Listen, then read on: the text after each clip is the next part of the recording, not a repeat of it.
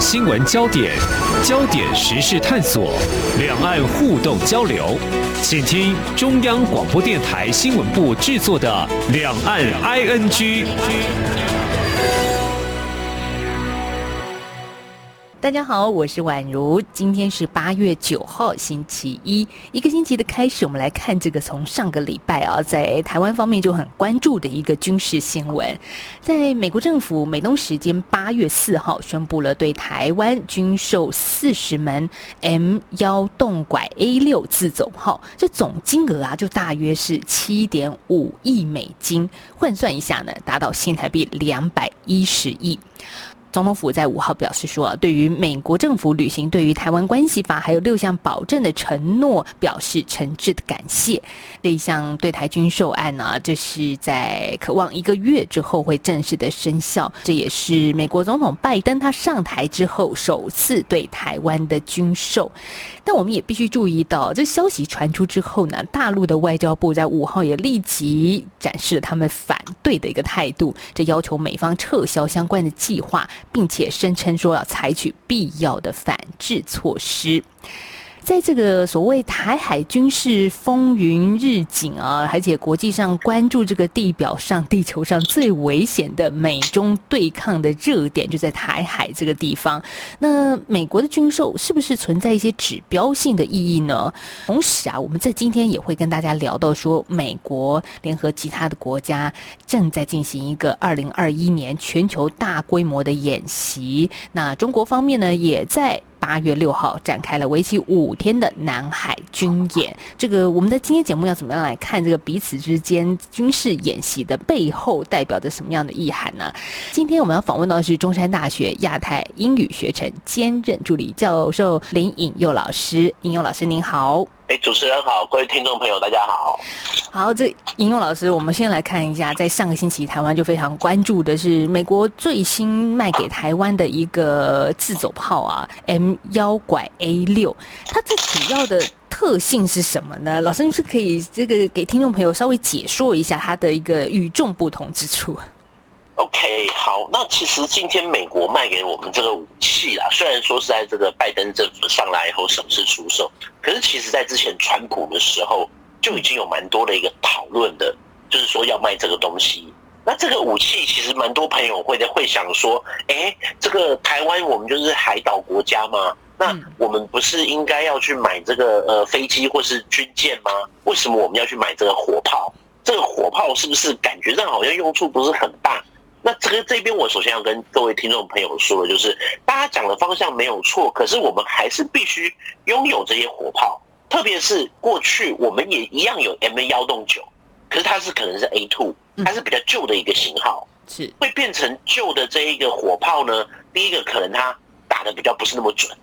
因为因为其实我们今天说火炮，它除了对我们要怎么评估一门火炮嘛，一个就是它的一个火力，那它是不是能够打的比较准？那我们这一次买的这一个 M 幺洞九 A 六呢，它的其实是有配备一个精准的一个导引的一个炮弹，所以相对来说它的一个攻击的效果会比较准确一点。那另外一个就是这一台车，这个新的车子其实它有一个功能，就是它可以去跟其他的一些我们其他的武器进行连线。因为其实我们仔细来看，各位听众朋友，如果我们去注意一下的话，我们陆军这几年 OK 可能阿帕奇。啊，这个是蛮新的武器，然后我们也买了那个 M1 战车，我们买了这些新的武器跟战车之后，可是我们的火炮，我们要想办法让我们的直升机、战车跟我们的这一个自走炮能够进行一个连线，因为这个连线会变成未来是不是有可能它跟美国进行连线的话，美美军它不一定要实兵去介入。但是它透过这个卫星系统啦，或者是我们讲战术的数据链啦，它可以把这个资料传递给我们的这些我们我们的这些部队，会等于说他就告诉你，你打这边就对了，这样子的一个效果。所以其实，在这样现在这个新型，我们说叫做那个呃大陆叫一体化联合作战，我们叫联合作战，在这样的一个前提底下，如果我们的武器还是比较旧的话。不是说火力，不只是只有火力的问题。嗯，另外就是在这个连线上面，我们没有办法跟美国或是跟我们其他新买的武器进行连线。那自然就很有可能会被敌人给各个击破。老师这样讲，我们就懂了。就是其实大家等于是系统是要一致的，彼此才能够在这个电脑上面做资讯上的对话跟资料的传输嘛。我想大家都应该很能够理解。所以不只是说，哎，这个新型的武器它是多精准，更重要的是彼此可以联合作战。这个联合作战的意义义非常的重要。等一下我们之后再来谈。不过如果说到这个自走炮，我看到很多的分析说它的最大射程可以达到三万公尺，而且完成射击准备到第一发炮弹大概六十秒的时间。哎，军方就形容说，这一辆车能够打出一个炮兵连的效果。一看这样子的一个描述，也觉得真的是蛮厉害的，是个很先进的一个炮兵火力系统吗？对对，没错。那其实今天除了在讲这个军方讲的这火力之外，那我自己在跟算是也不算加码啦，我自己在跟观众朋友在分析一下。我自己会认为，其实今天我们买这台自走炮，因为前一阵子有很多人在讨论，说我们干嘛买这种自走炮？你买那种传统的火炮不就好了吗？因为在这种炮兵里面，其实我们可以去分成一个叫做牵引式的牵引炮，另外一种叫自走炮。牵引炮就是你我们看到普通的。那种大炮前面要有要有一台卡车或者是什么战术车去拖着它走，嗯，这一种叫做这个牵引炮。那另外一种自走炮呢，就是说你看起来很像战车，就等于说它是炮跟它的一个车辆是融合在在一起的。那其实我们要先去了解到的就是，我们台湾的呃中华民国我们陆军的炮兵会发会派上用场，一定是敌人要准备登陆了嘛？对，一定是敌人要上路了，我们才会用到嘛？嗯。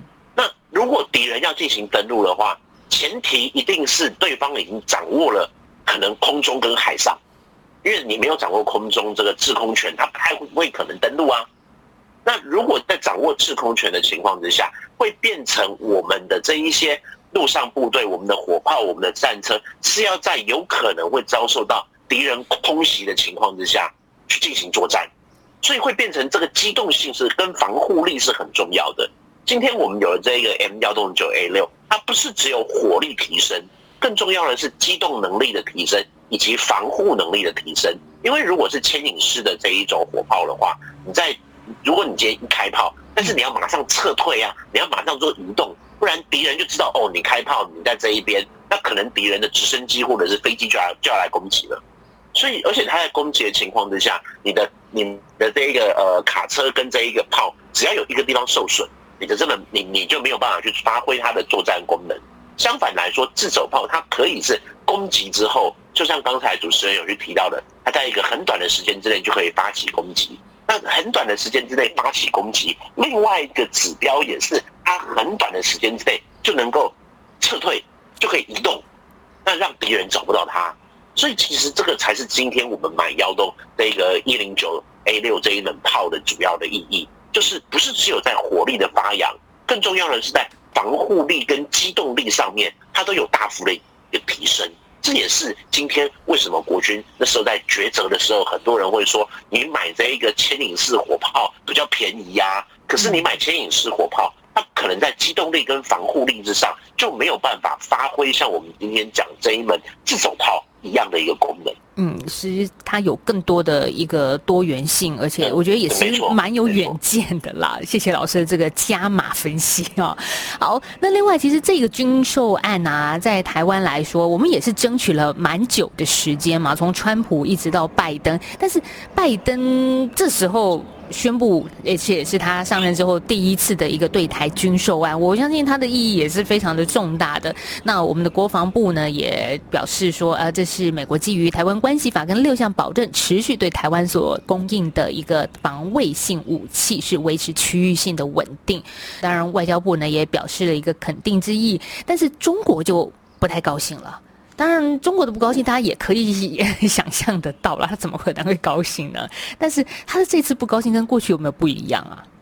呃，我想其实这一次他的一个抗议也好，或者什么，这个是中共他一定要做的。嗯，只要有美台的可能在这个呃，甚至我们讲之前只是那个参议员来台，或者是捐赠疫苗。其实说实在，捐赠疫苗这一个其实是一个比较我们讲非传统安全嘛，在现在这个疫情时代。捐赠疫苗这件事情，绝对是一个比较正面的，他都可能会有意见，更何况是这一种军事上面的一个军售，或者是军事上面的合作，这个对中国大陆来讲，他一定要有反应，这已经是他的一个呃惯性的一个作为。可是其实我们来看这一次的一个军售，对中共来说倒是反应到没有那么样的一个强烈。其实最主要的原因就是中共他也知道啊，你有这个火炮。可是你火炮不可能会打到北京嘛，不可能会打到上海嘛，就等于说只要我不去打台湾，甚至我不要登陆，那我应该你的火炮对威胁就不大。所以其实今天对美国来讲的话，他今天出售这一个自走炮，他其实并没有去踩到这一个呃这个美美台军售或对大陆来说它的一个红线，因为如果他今天卖的是可能 F F 三十五，或者是卖给台湾什么样的一个新的军舰或潜舰。这个可能中国大陆它就会比较大的一个反应。可是如果他今天卖的是这个火炮，相对来说这个火炮是比较防卫型的武器，因为会变成只要你解放军、你中国大陆、你的部队，你不要登陆台湾，你不要打台湾，那你自然就不会被这个火炮给 K 到啊。所以相对来说这一点，对在美中之间的话是比较不会去踩到这个红线，所以同时也会对中国大陆来说的话，它会。也不能说比较容忍，或者说应该是说，他对于这一次的一个抗议程度是不需要那么高。也可以想象，因为其实台湾一直以来我们的军购都是属于防卫型的，其实我们也不挑衅这台海之间的和平嘛，这也是我们在台湾一贯的一个立场跟作为。哦，我们在此时此刻访问到的是中山大学亚太英语学程兼任助理教授林颖佑老师。那我们下个阶段再继续请颖佑老师来谈谈这个最新的台美军售案。大家好，我是余中仁医师。高龄年长者如果感染 COVID-19，较易产生严重并发症或死亡。为了保护家中长辈，请符合接种顺序的长者尽快接种疫苗。如果最近身体有状况或慢性病情不稳定，请在身体状况较稳定后。再安排接种，也请多观察长辈接种后是否有不适反应。如果症状持续或两日内没有好转，请尽快就医。有政府，请安心。以上广告由行政院与机关署提供。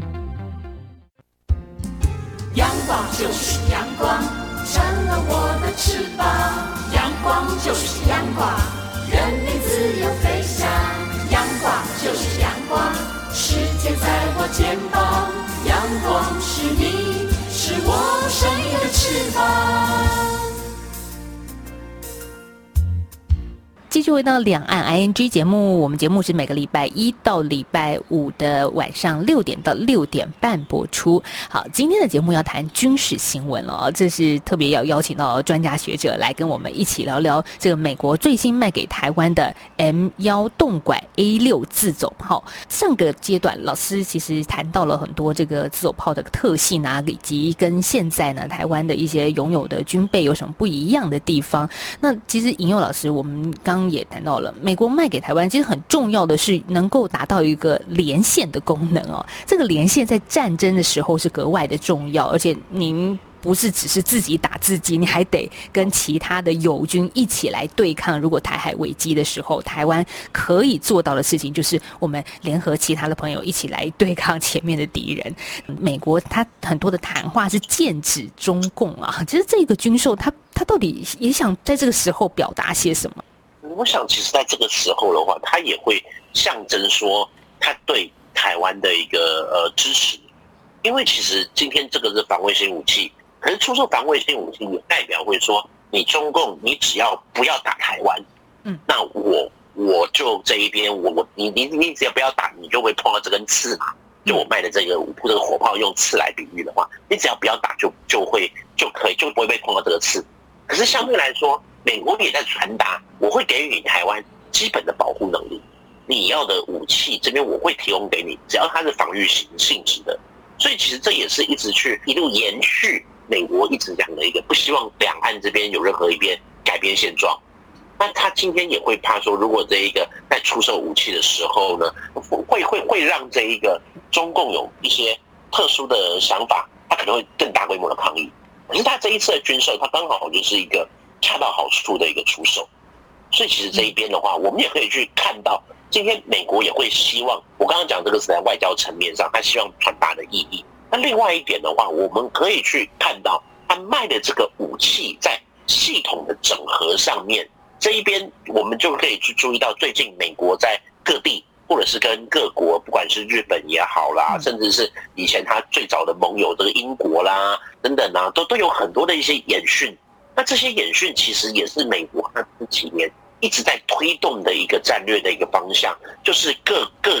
各个国家的系统的整合，甚至是我们讲各国的联合作战。对美国来说，过去联合作战可能是什么陆海空啦、海军陆战队啊等等各个军种，可是像现在。开始要把各个军种的联合作战提升到跟各个国家的联合作战，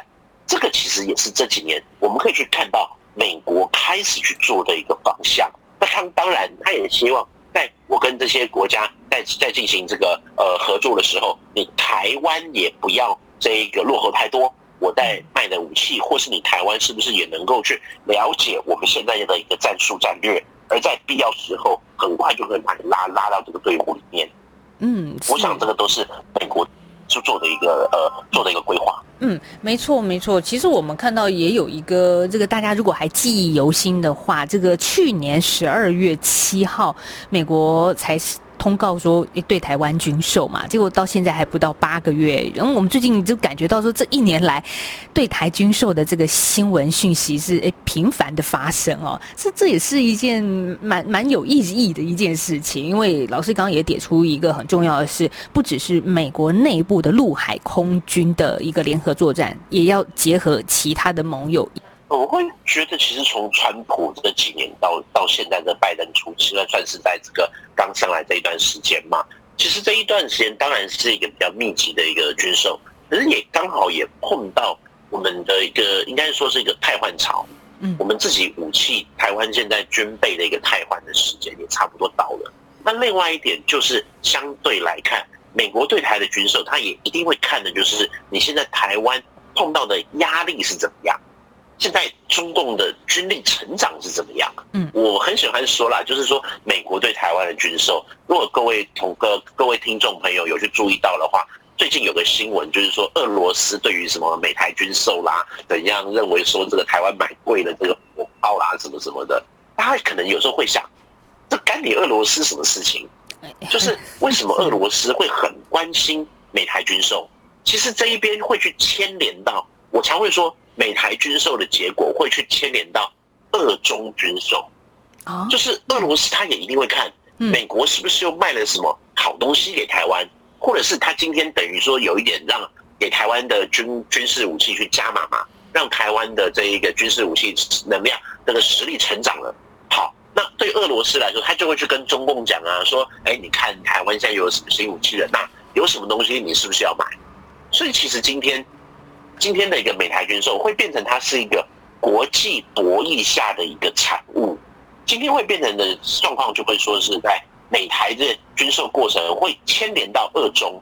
那当然今天二中军售也会牵连到美台。所以其实我们去看最最近这段时间，呃，中共的可能这个两栖的突击舰啊，又开始下水了呀，或者是中共它的什么火炮的实力有成长啦，那这一些也会去促使。美国会去思考说，那我是不是也要再给台湾加码，或者是跟台湾来谈，说我是不是你们是不是有一些武器要去升级？所以其实这一些美台军售，或者是这一个呃这个国际上来看的话，这种军事武器的授予，都会是一个国际博弈下的一个产物。所以原来美台军售，我们也可以看到是牵连到俄罗斯跟中国之间的军售，他们是有连带关系的。好，那另外也看到这个印太的部分啊，我们在八月四号看到一则讯息，是美国的印太司令部海军上将阿奎利诺就说呢，美军在印太地区的重要任务就是确保亚太地区，包括台湾海峡现状得以保持。那还有中共在香港、新疆、中印边境以及南海地区的做法也让美军担忧啊，所以让他觉得有一种紧迫感，必须要对中国实施综合威慑。好，这个综合怎么个综合法呢？现在此时此刻有一个。这个二零二一年全球大规模的演习正在印太地区举行。好，这个演习也就是如同我们刚刚所说的，它是美国联合了他的好朋友，像是英国、澳洲和日本部队一起进行的一个联合军演。回到扣连说我们这个台湾的军售案这个讯息来说的话，它是不是也意味着说，其实这就真的就是美国在统整这个区域的所有的盟友，大家一起哈对抗前线敌人的概念？呃，这个当然就是这一个主持人所说的是在这一个做一个统整的一个动作。嗯那第一个我们要其实要去看到的，为什么美国它需要进行这个全球大规模演习？其实我们可以去看到，美国进行这个全球大规模演习，不会是只有在印太，很多是它兵力的调动，就是各各各个区域兵力的一个调整跟调动，跟大家我不就就是在这个运补上面都是，因为我们都知道这一个大军未动，粮草先行嘛。如果你要进行战争，或者你的船舰在移动，部队要移动的话，一定要去看你的这些油料补给啊，是不是要先去做这个运送啊，或者是今天美国也要去测试它各地基地在支援作战上面可以做到什么样的一个事情，嗯可以做到什么样的一个地步。所以其实我们今天可以去看的就是这个全球大规模演习，它会代表的是说，如果在全球任何一个地方发生了一些事情的话，那这个事情这些任务，美国它就要开始去做它兵力的调控。兵力调控的话，他也要去想的是他后勤要怎么样去做这一个跟随，所以其实他必须要去进行这样的演习。那其实这个演习在背后也会去带出另外一个讯息，就是对美国来说的话，他因为我们都知道美国美军现在的规模一定不可能跟九零年代以前的时候冷战那个时候来做这个相比嘛。当时的冷战，当时的美国的兵力规模，他很多的预算去支持他的国防。可是现在对美国来说，他的一个呃预算可能有一些调整，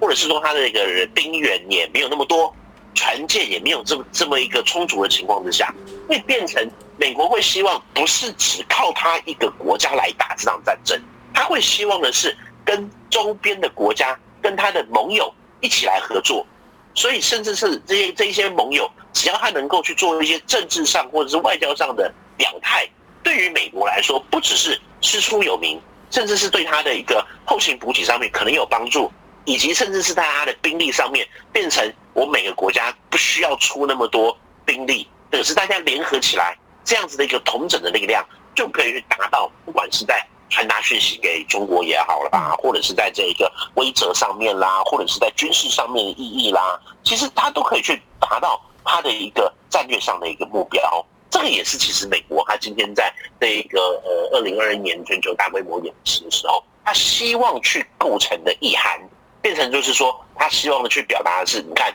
我的盟友那么多，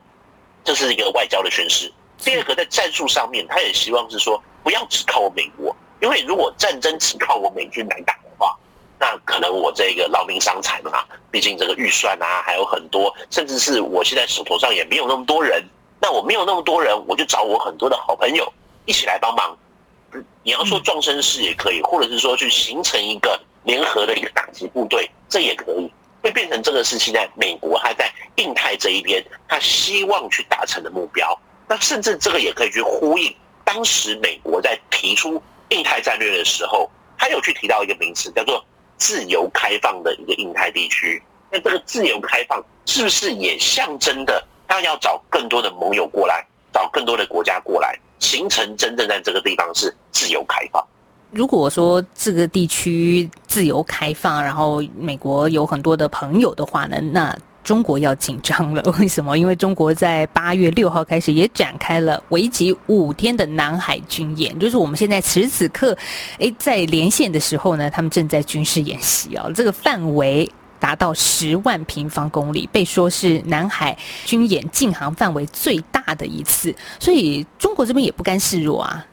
没错，这个其实我们也看到中国它最近期在这个南海的一些军演嘛。那至于说这个军演是不是针对美国啦，还是什么？其实有时候我们可以去看到的是说，在这一个中国的话嘛，中国的一个呃海上啊一些演习，其实说实在，它不太可能是哦，看到你美国要演习了，我现在嗯赶快也来做一个。美国的中国的这一些演习，它一定是年初都有去做一个安排，嗯所以其实他在这一些的一个演训的时候，是早期应该就已经有去规划了。那另外一点的话，还有一个就是说，在这一些呃演习的一个呃过程中间的话，我们可以去看到的就是说，今天这这也会关系到是气候，所以他今天会选择在南海，他要赶快在这个时候去进行演训，因为可能这之后的话，这个接下来这个秋冬的话，这个风向啊、海象啊，又会有一些变化。所以其实这我们都可以看到哦，历年来他通常都是在八月多的时候会进行南海军演。所以其实今天我们在说中共的这一个演习，是不是要去，是不是在这一个呃针对，是不是这中共的这个演习是不是在针对美国来进行反应？我倒觉得这边可能是个时间上的凑巧，倒不一定说是针对这个来做反应，比较有可能的是他原本就有去设定这样子的演习，然后在这个演习的过程中间呢，透过他的媒体。透过我们可以看到，最近的话，中共它不管是在这一个呃这一些，不管是这个《环球时报》啦，或者是他的《解放军报》啦，很多时候他会去运用这一些媒体，让他的这一些呃宣传，或者是让他的这些的一些讯息，或者是让他的这一个对外的一个表态，可以去把这个演习更加的炒作，让外界更更会去感觉到说，他今天的这样的动作。其实是有针对美美国或其他国家在进行一个反应。那他对外的这个反应，我们常说他是大外宣，但是其实换个角度来看，他其其实他外宣的同时，也是在对内部做宣传。因为今天对中国来讲的话，OK，可能最近我们有注意到德尔塔病毒啊怎样啊，疫情可能现在又有一些新的一个升温的状况。对，再来就是你中国的话，之前从二零一六年的军改。到现在，这个银子也撒了很多。中国这个对对对对这个中国大陆的民众来讲的话，他们缴了那么多的税，缴了那么多钱，那你也做了航空母舰啦，做了这些新的武器啦，可是成效如何呢？这也是其实今天就北京来看的话，他必须要透过这一些军事上面的行动，来对他的民众进行一个交代，来对他的民众。进行一个呃，我不能说宣传，应该说是一个说告诉他们说，呃，我们的你们缴的税跟我们中国就是解放军是有在做事的，这一些其实也都是今天我们可以去看到，他会透过这个军演来做到的一个目的。嗯，今天听老师这样分析，我就觉得，哎，真的有道理，因为本来。军事演习其实它必须事前有很多的前置作业的安排嘛，那刚好就是在八月份，那我们就看到此刻美国联合他的盟友，还有中国也同时也在各自的这个重要军事据点演习。那可是它可以发挥的作用，不只是我们眼睛所看到的演习。这件事情还有更多的是大外宣、大内宣，还有稳定民心、面对疫情，这些都是可以随之而来的一个附加效果吧。我觉得除了军事之外，我们也可以看到其他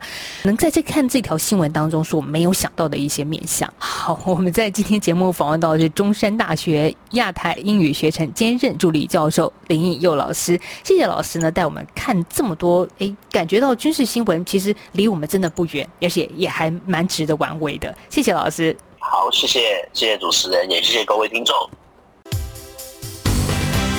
全球 COVID-19 疫情爆发以来，大家都无法随心所欲的出国旅游。为了让大家在落实防疫的同时，也能够拥有身临其境般的出国体验，央广特别办理“移动的声音狂想”，跟着声音明信片一起去旅行征集活动，